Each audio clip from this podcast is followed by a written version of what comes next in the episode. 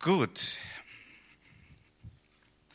Bevor ich zur Predigt komme, auch noch mal eine kleine Rückmeldung zum Thema Übersetzungsanlage. Ich habe ja letzte Woche darum gebeten, äh, dass wir Geld sammeln. Um so in einem ersten Schritt 2200 Euro brauchen wir für die Anlage. Und äh, wir haben nach meinem Kenntnisstand 650 Euro in dieser Woche zusammengelegt, also einen größeren Betrag als zinsloses Darlehen und einen kleineren Betrag als Spende. Oder, oder ist es noch mehr geworden, Lydia? Nein, das ist der Stand, ja. Aber das ist ja schon mal was. 650 haben wir zusammen. Ich möchte euch erinnern daran, wenn du sagst, ich möchte, dass das Evangelium gehört und verstanden wird und wir noch mehr Leute taufen werden, dann ist das auch ein ganz praktischer Schritt dafür. Bet nochmal darüber, Sprich mit deinem Ehepartner, wenn du denn verheiratet bist und such den Herrn, was euer Beitrag sein kann, damit wir das hoffentlich bald zusammenbekommen. Okay? Gut. Dann war ich ja auch in der letzten Woche im Urlaub zusammen mit Maria und wir haben ein wunderbares Seminar besucht, auch im Urlaub in Hamburg. Und da haben wir auch richtig gute Dinge nochmal gelernt, auch zu der Thematik. Also das Seminar hieß Kulturanthropologie. Alles klar? Gut, aber das hatte viel damit zu tun, wie Kulturen sind und eben auch verschieden sind. Und das wirft natürlich auch eine Menge ab, äh, wie man denn miteinander umgeht und wie man sich selber wahrnimmt und andere wahrnimmt und die Unterschiede auch erkennt und auch ein Stück weit sich reflektiert. Man denkt ja oft, so wie man selber ist, ist es alles richtig und alles geistlich. Genau so will Gott das. Aber das ist nicht in allen Dingen so. Manches ist einfach nur Sitte und Gebrauch. Und das ist ja auch okay. Aber dann gibt es eben auch andere Sitten und Gebräuche. Und da ist eben die Kunst, aber auch, denke ich, gerade für uns die Chance als Christen, die wir den Heiligen Geist haben, dass wir einander begegnen können, ja, mit Frieden, mit Bereicherung, mit offenen Herzen. Und dann bilden wir eigentlich noch viel mehr ab von dem, wie Gott ist. Ja. Denn Gott ist nicht Deutscher. Auch nicht Tamile. Auch nicht Albaner. Also Gott ist Gott.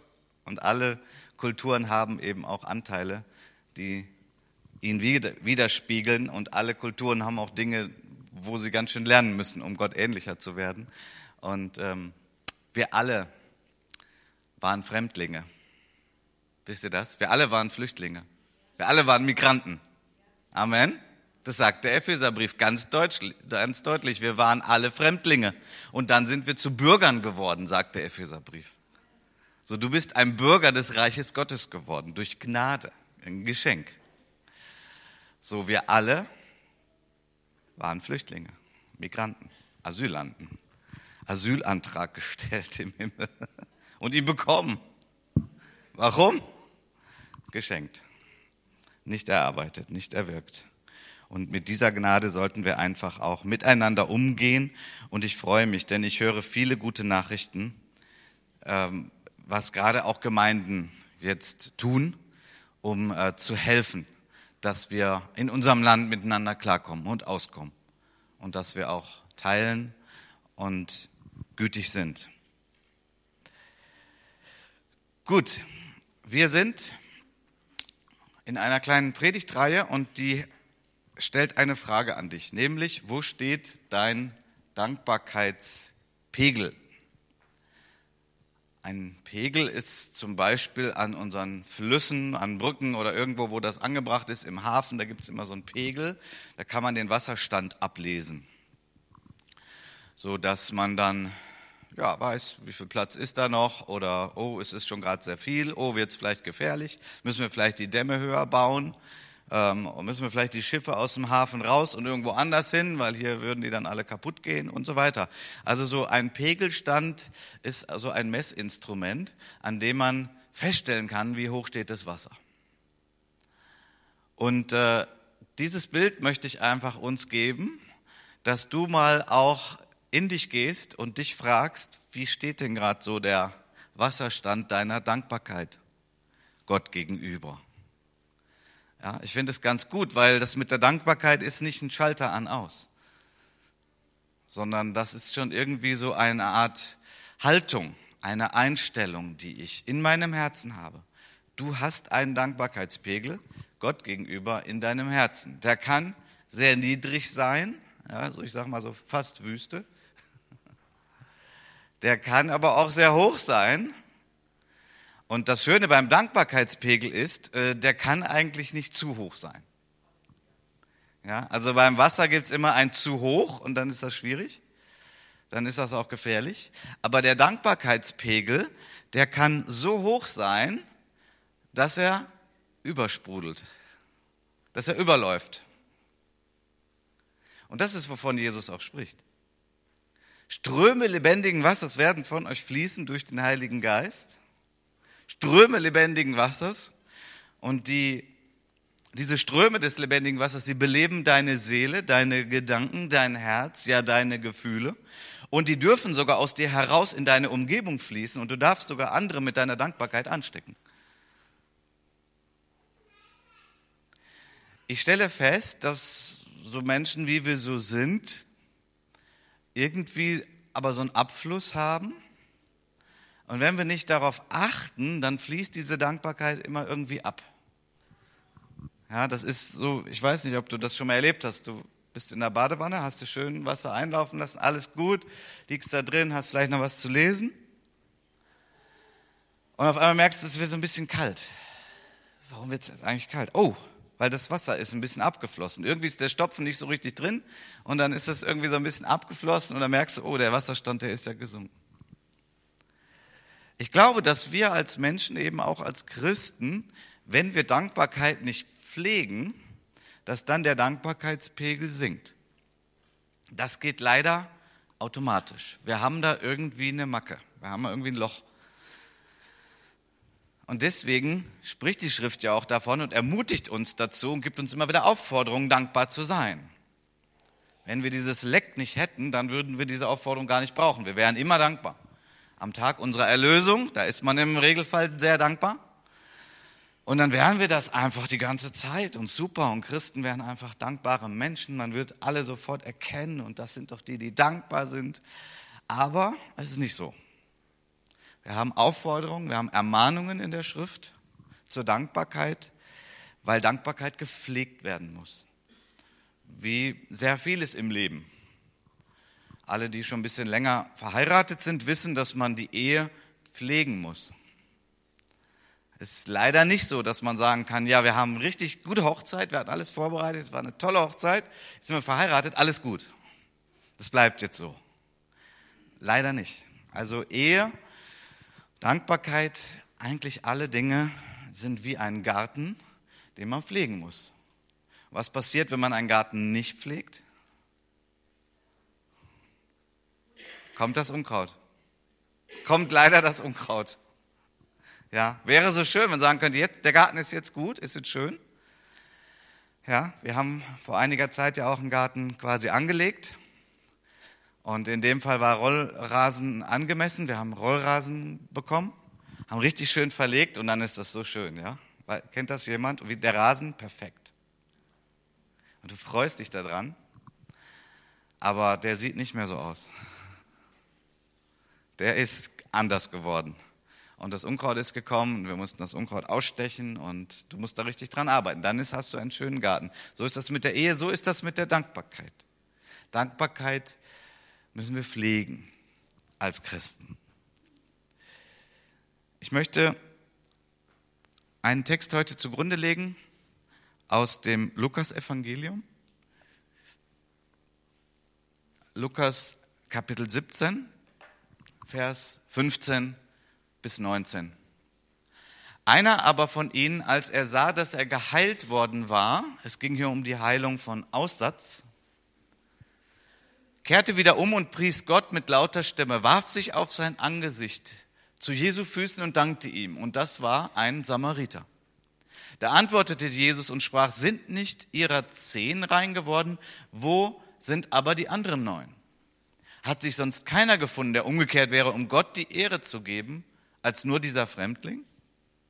Und er sprach zu ihm, steh auf und geh hin, dein Glaube hat dich errettet. Wunderbarer Herr, ich möchte dich bitten jetzt, dass wir dein Wort, das Kraft hat, empfangen können.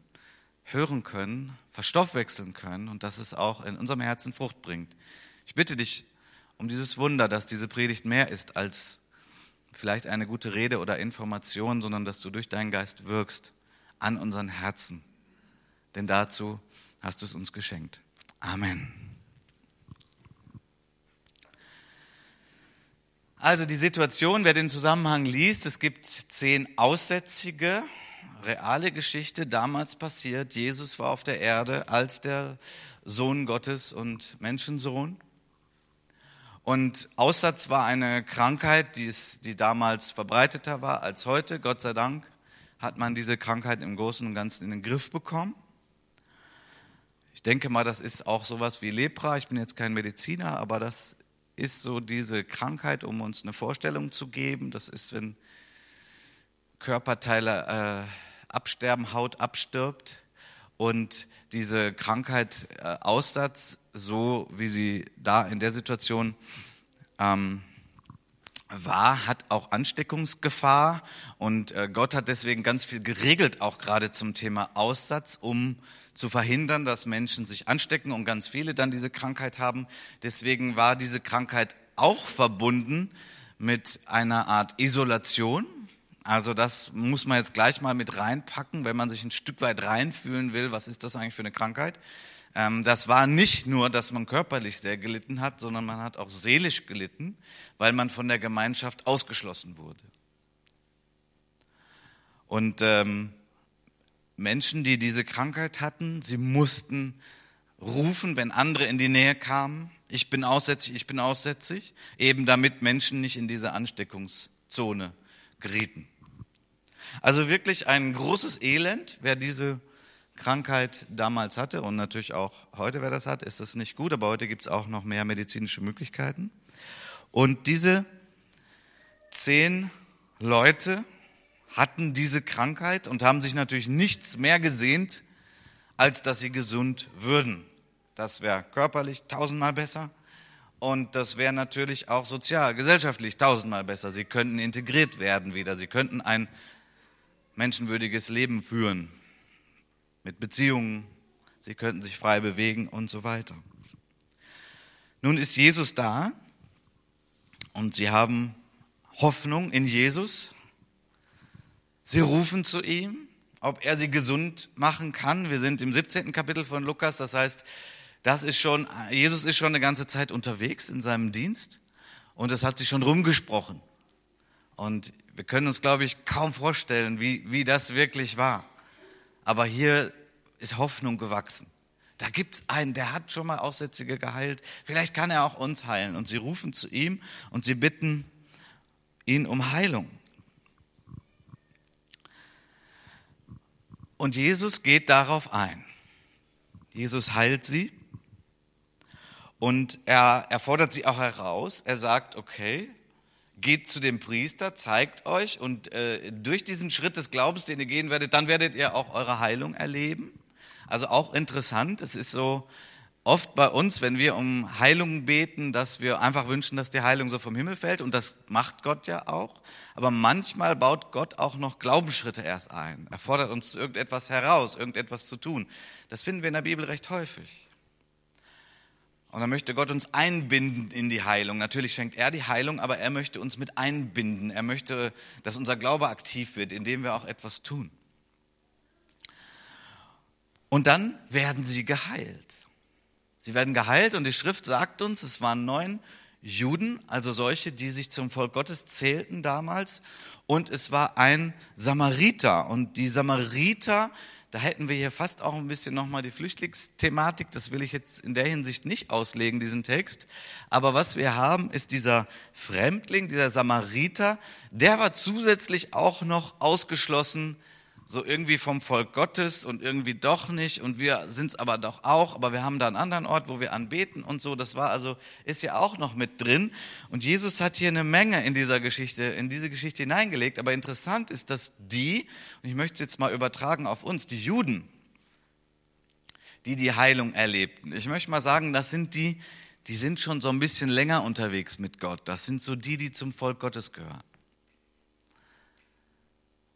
Und ich möchte jetzt mal so ein bisschen das Skalpell ansetzen an uns, die wir schon ein bisschen länger gläubig sind. Ich möchte das mal so ein bisschen übertragen auf uns.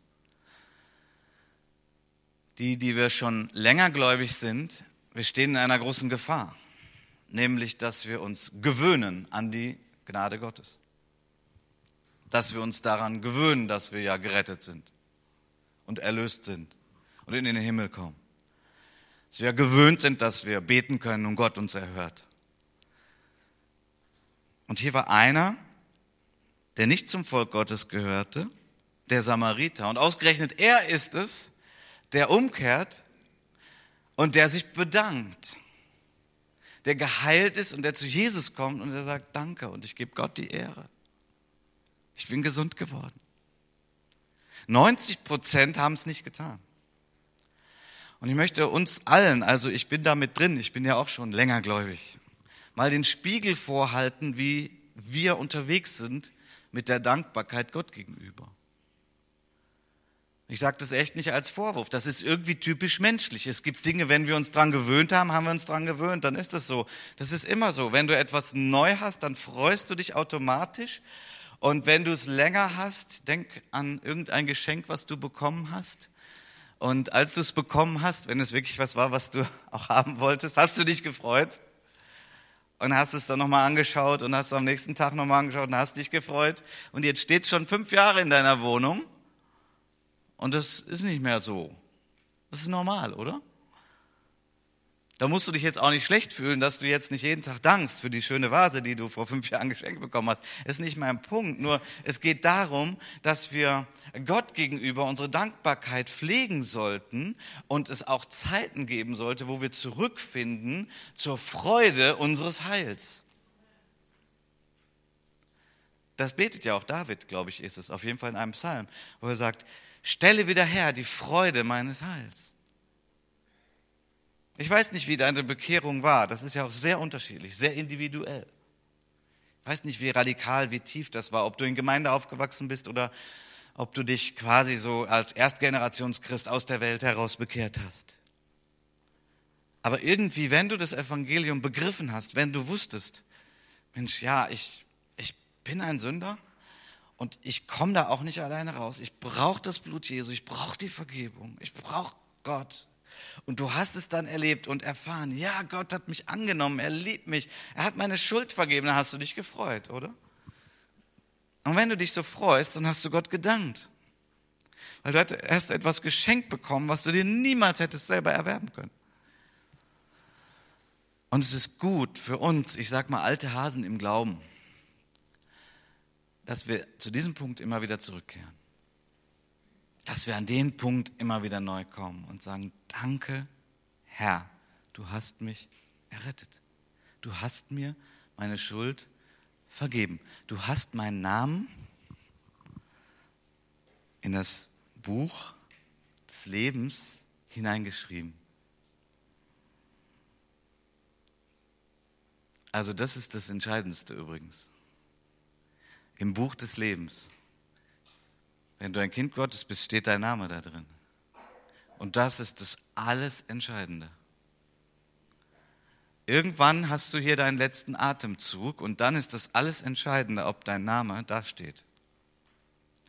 Denn daran entscheidet sich, wo du dann die Ewigkeit verbringen wirst. Und die ist einiges länger als unser irdisches Leben. Ziemlich lang, ohne Ende. Und ob dein Name im Buch des Lebens steht, das, hat, das ist die Entscheidung. Da, sag ich mal, wird nachgesehen und das ist deine Eintrittskarte, das ist dein Ticket. Und das hast du geschenkt bekommen. Bist du dafür dankbar? Wann hast du zuletzt dafür gedankt? Wäre es nicht gut, diese Dankbarkeit zu pflegen, sich daran zu erinnern? Ich sage das mal auch besonders jetzt zu denen, denen es gerade nicht gut geht. Du bist in irgendeiner Krise, du hast irgendeinen Verlust. Und das möchte ich heute nicht einfach überbügeln. Sagen, komm, sei mal ein bisschen happy clappy. Darum geht es gar nicht. Das ist eine ganz andere Dimension, von der ich spreche. Aber wenn du ein Kind Gottes bist und es geht dir gerade sehr schlecht, darf ich dich trotzdem heute vom Wort Gottes her auffordern, Gott zu danken.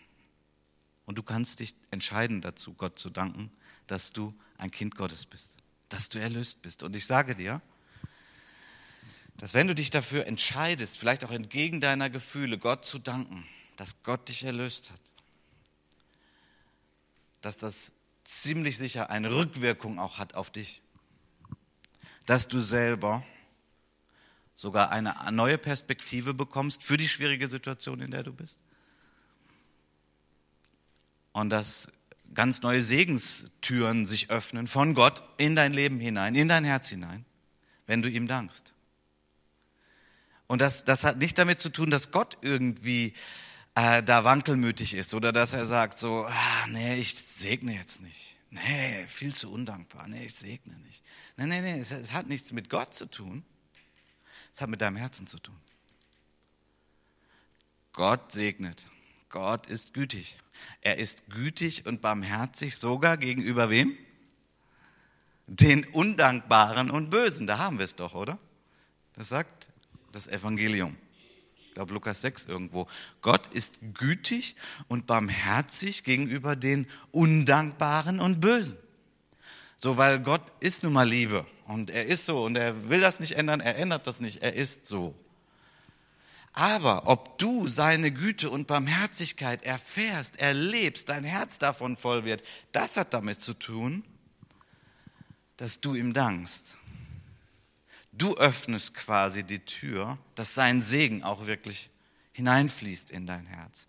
Wer Dank opfert, bahnt einen Weg, heißt es. Psalm 50 hatten wir letzte Woche. Der bahnt einen Weg, der öffnet etwas im Herzen, sodass dann diese Realität der Güte und Barmherzigkeit Gottes hineinfallen kann. Vorher ist sie auch da, aber das Herz ist wie mit einem Deckel verschlossen, sodass es nicht reinfallen kann. Und Gott ist traurig darüber. Und du bist traurig. Und du denkst vielleicht, warum ist Gott so böse? Und warum segnet er mich nicht? Dankbarkeit ist ein Schlüssel. Es ist einfach auch, was dahinter steckt. Es ist mehr als das Wort Danke. Es ist eine Haltung. Es ist die angemessene Haltung von uns Menschen gegenüber unserem Schöpfer. Die angemessene Haltung ist Dankbarkeit. Denn woher haben wir unser Leben, unser biologisches? Ja, von unserem Schöpfer. Woher haben wir unsere Wiedergeburt, unser neues Leben? Ja, von unserem Schöpfer. Woher haben wir eine schöne Wohnung im Himmel, auf die wir uns schon freuen dürfen? Ja, von unserem Schöpfer. Und was haben wir zu alledem beigetragen? Eigentlich nichts, oder? Ich meine, ich weiß ja nicht, als du zur Welt kamst, so biologisch jetzt, so, was war jetzt so dein Anteil? Eigentlich nichts, oder? Du kamst auf die Welt. Ja. Was war dein Anteil, als du deine Erlösung verstehen durftest? Was war dein Anteil? Ich denke das manchmal immer noch, wenn ich an Menschen denke, die mir auch ein bisschen näher stehen und die Jesus noch nicht erkannt haben, die das nicht begriffen haben, die das Evangelium nicht verstanden haben, dann denke ich manchmal immer noch, Herr, warum durfte ich das verstehen? Warum durfte ich das verstehen? Weil du hast mir irgendwie das Licht angemacht und dann war es sonnenklar. Ja klar, es gibt Gott, der ist gut, der ist an mir interessiert. Der hat doch Gott das Licht angemacht. Das war doch nicht, dass ich gesagt habe, so, jetzt muss ich mir das mal rauskriegen. Ich werde jetzt mal Bibel lesen, das ist ein guter Ansatz, ja. Und dann werde ich mal sagen, logisch. Ja, ganz richtig. Ganz logisch. Klar, da waren zwei Menschen im Paradies, haben einen Apfel gebissen und dann ging das alles kaputt und dann war da ein Zimmermann, Zimmermanns Sohn. Und dann unter den Römern ist er dann gekreuzigt worden und jetzt bin ich erlöst. ist ja logisch, oder? Ich stelle es mal so dar, weil die Schrift sagt, das Kreuz, zu, das Kreuz ist eine Torheit für die, die nicht die Hilfe des Heiligen Geistes haben. Äh, eine Torheit, ich sag's mal richtig deutsch, ist eine Dummheit. Das ist ja total blöde. Wie was? Das, das kann man doch, wie soll das, was? Nee. Also Gott, der eine, aber drei, dann kommt ein, einer hier auf Erde in so einem Stall und dann, ja, wächst er da auf und predigt er, dann wird er von den Römern ans Kreuz genagelt und, ah ja. Mhm. Du brauchst die, die Hilfe des Heiligen Geistes, dass es bei dir Klick macht und dass du sagst, ja genau, das ist Gottes Weisheit. Das ist doch wirklich zum Staunen, das ist zum Anbeten. Gott, wie hast du das gemacht? Wie, das geht ja gar nicht besser.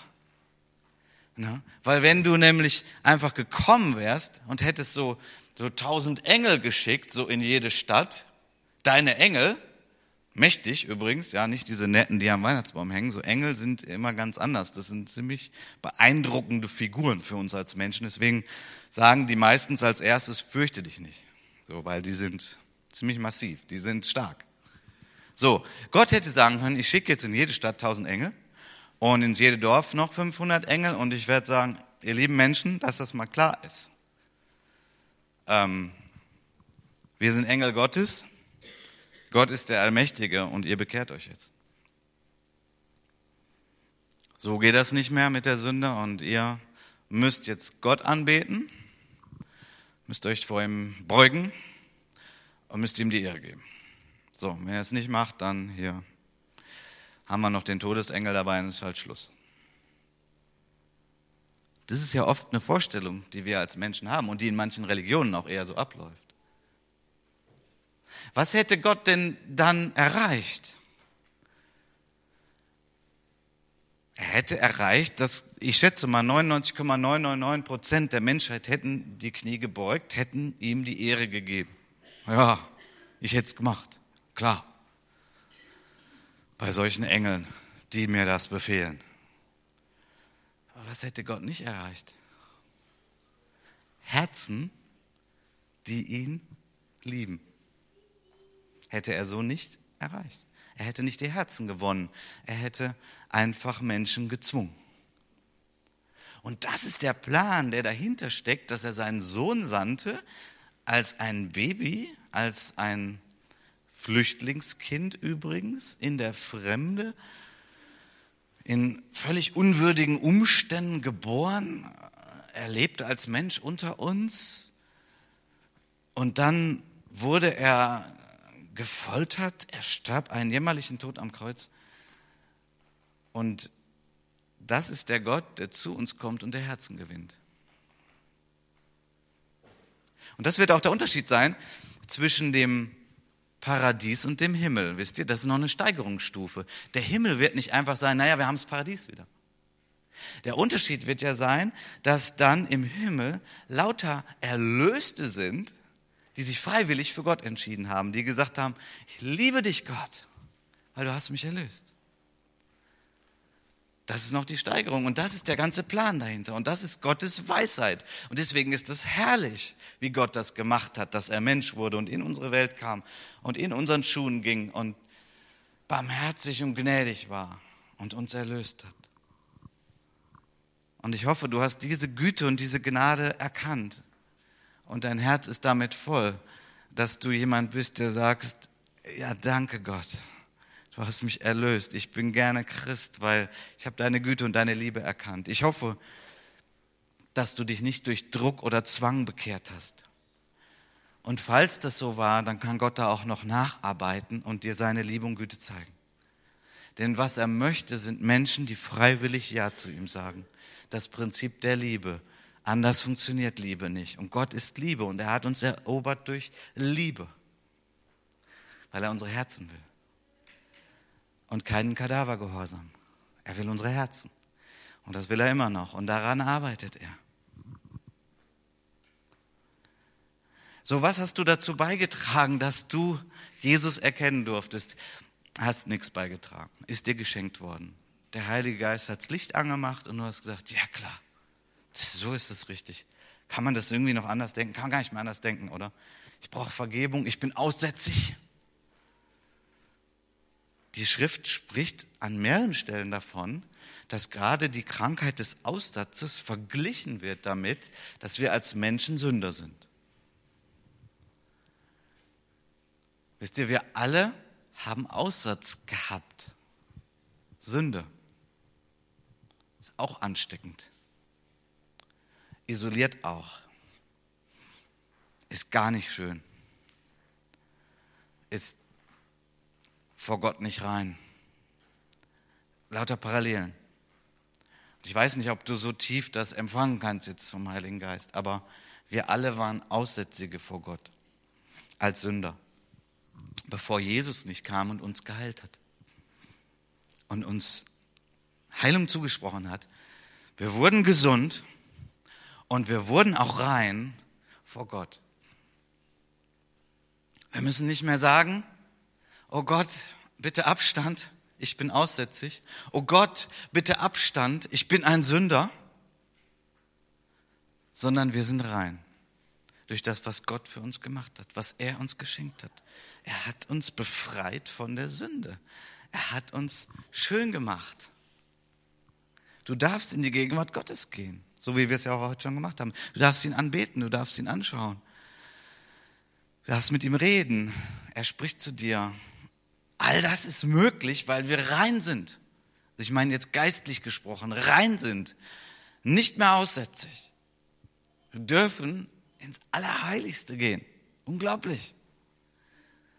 Wir dürfen zum Vater gehen und wir dürfen zu Gott Papa sagen. Aber Vater. Unglaublich. Also was für eine Nähe ist das zu Gott? Unglaublich. Das geht nur, wenn du keinen Aussatz mehr hast, sprich, wenn du nicht mehr Sünder bist. Du hast eine neue Identität. Du bist jetzt ein Kind Gottes. Du bist kein Sünder mehr. Verstehen wir das? Das ist, das ist gewaltig. Wir sündigen noch, solange wir noch auf der Erde sind. Das ist noch unser Kampf und wir schaffen es nicht immer. Deswegen passiert es noch, dass wir sündigen. Das Bestreben ist, dass wir nicht mehr sündigen. Aber unsere Identität, deine Identität ist nicht mehr Sünder. Deine Identität ist Kind Gottes. Gereinigt, abgewaschen, geheiligt. Das sagt der Paulus im zweiten Korintherbrief. Da sagt er, solche seid ihr gewesen, und dann listet er eine ganze Menge auf von nicht gutem Verhalten. Aber nun seid ihr gereinigt, abgewaschen, geheiligt durch Jesus Christus und annehmbar vor Gott.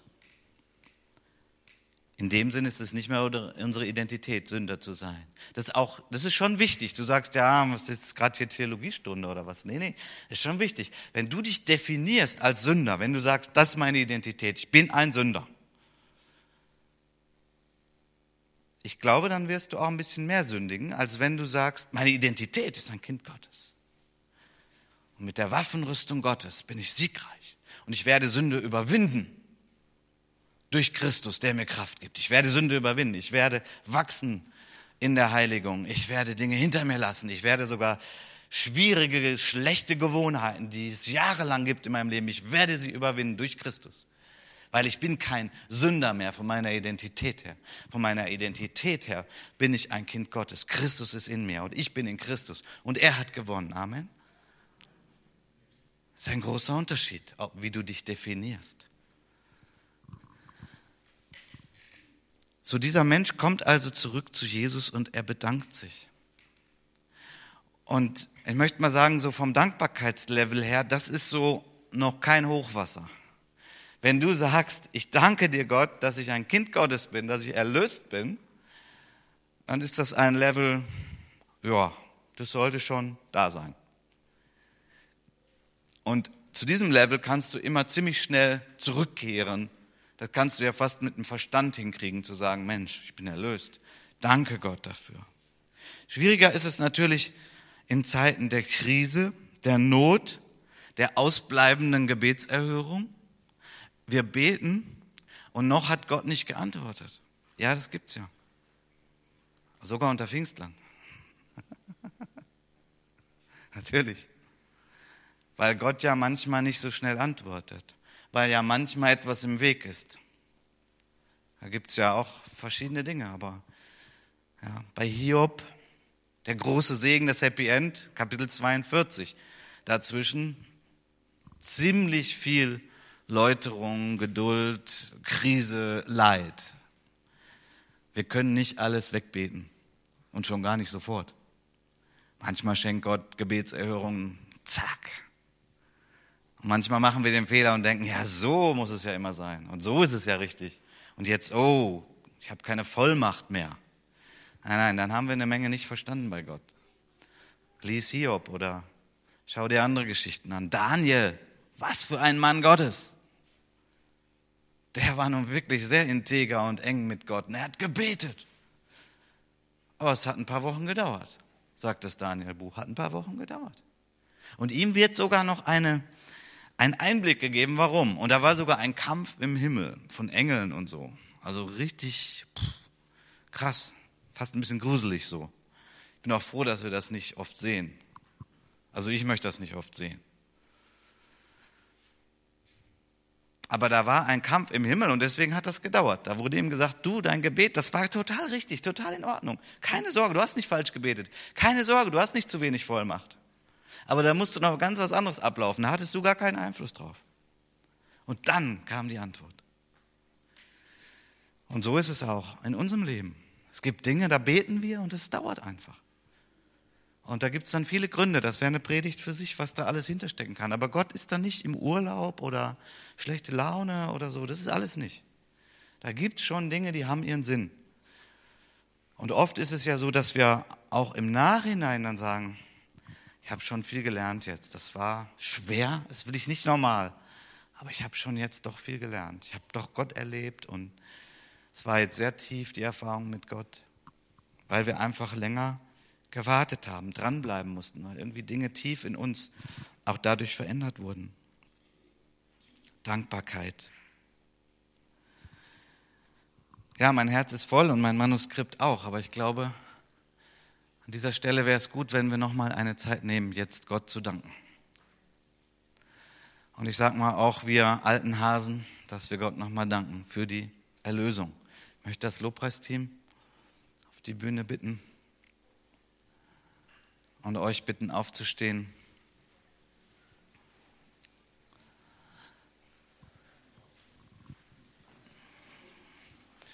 Und dass wir jetzt mal so gemeinsam unseren Pegel ein bisschen steigen lassen. Ja? Lass den Pegel in dir steigen, indem du Gott jetzt dankst, indem du Jesus dankst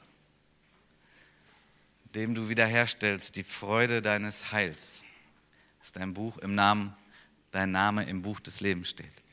Amen. Himmlischer Vater, wir danken dir so, dass du alles, was so wichtig ist in unserem Leben, uns geschenkt hast. Herr, manchmal sind wir in dieser Routine. Manchmal verschiebt sich das dass wir irgendwie doch vielleicht Anteile von uns mit reinrechnen. Manchmal verschiebt sich unser Blick vom Wesentlichen auf Dinge, die ganz am Rande sind. Und dann sind die Randsachen auf einmal das Größte in unserem Leben. Wir danken dir, Herr, dass du durch den Heiligen Geist uns nochmal zurückführst an diesen Punkt, dem Zentralpunkt unseres Lebens, dir zu danken. Wir sind erlöst befreit, haben eine neue Identität, sind auf dem Weg zum Himmel, haben einen wunderbaren Vater jetzt und in alle Ewigkeit. In Jesu Namen. Amen.